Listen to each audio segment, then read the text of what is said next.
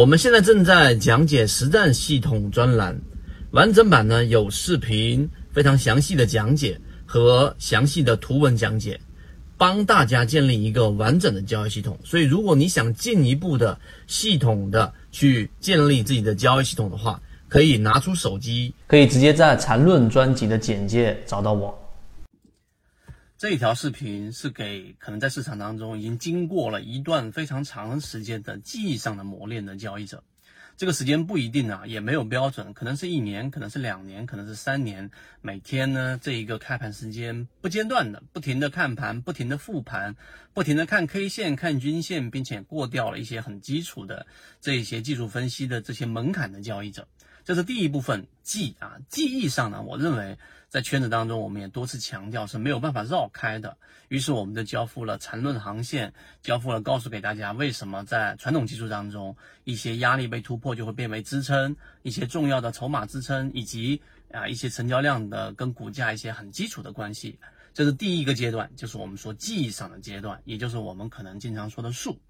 这是第一点。第二点，但是我们不可能，也不应该永远停留在数上面，因为你不了解这一个呃技术模型的背后的原理的时候，实际上你在使用的时候，你会发现市场是在不断不断变换的。所以呢，第二个阶段，我们认为你就可能得到艺的这个阶段了。那艺术啊，它肯定是要有一定的创新。我们认为在这一点上，首先要具备的第一个心态，一定是我们所说的谦卑。啊，这一个谦卑指的是你要在记忆当中，你要知道啊，你可能呢有很多的不足，而这些不足的过程当中，你第二个你还得需要有一定的勇气去做一定的创新。这个创新呢，是指在不同的模块的这个层面上，你要有一些新的理解。那第二个阶段，易的阶段，我们就给大家去讲了近近期的思维炼金术，它是来自于我们所说的索罗斯的金融炼金术，这是第二点。第三点，我们就简单的把里面的精华拿出来。索罗斯的金融炼金术里面，对于我们啊交易市场的理解，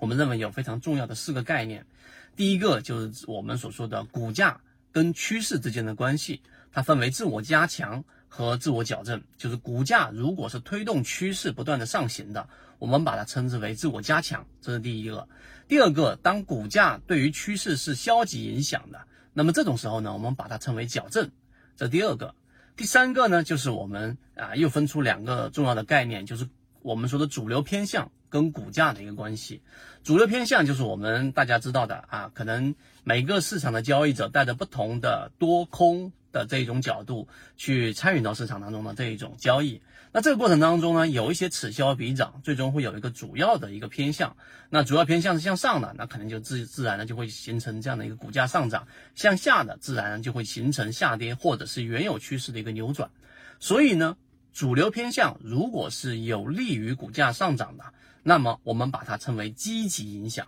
相反的，我们把它称为消极影响。好，就有了自我强化、自我矫正和我们所说的积极影响跟消极影响。你光是这一点，这四点，我们所给大家提到的概念的清晰的划分，实际上呢，在交易当中，你就会更多的去理解缠论，更多的理解圈子语言当中的什么叫一脚踹开。为什么呢？详情大家可以在专栏当中详细去看啊。那今天我们主要提出这四点，大家可以想一想，在交易当中自我加强在哪个阶段，以及我们所说的这个自我矫正。自我矫正呢，是原有趋势的过程当中出现一定的回档。我们经常说有一个叫黄金回踩。那这一个矫正如果它又再次形成修复，我们可以得出第二个结论，就是这一个趋势会比原来更强。这个是一个非常具有含金量的结论。当然，这些思考问题，我们今天就摆在这里。我们只把这四个重要的核心拿出来。那当然，后面我们会有完整版的视频详细讲解，希望对你来说有所帮助，和你一起终身进化。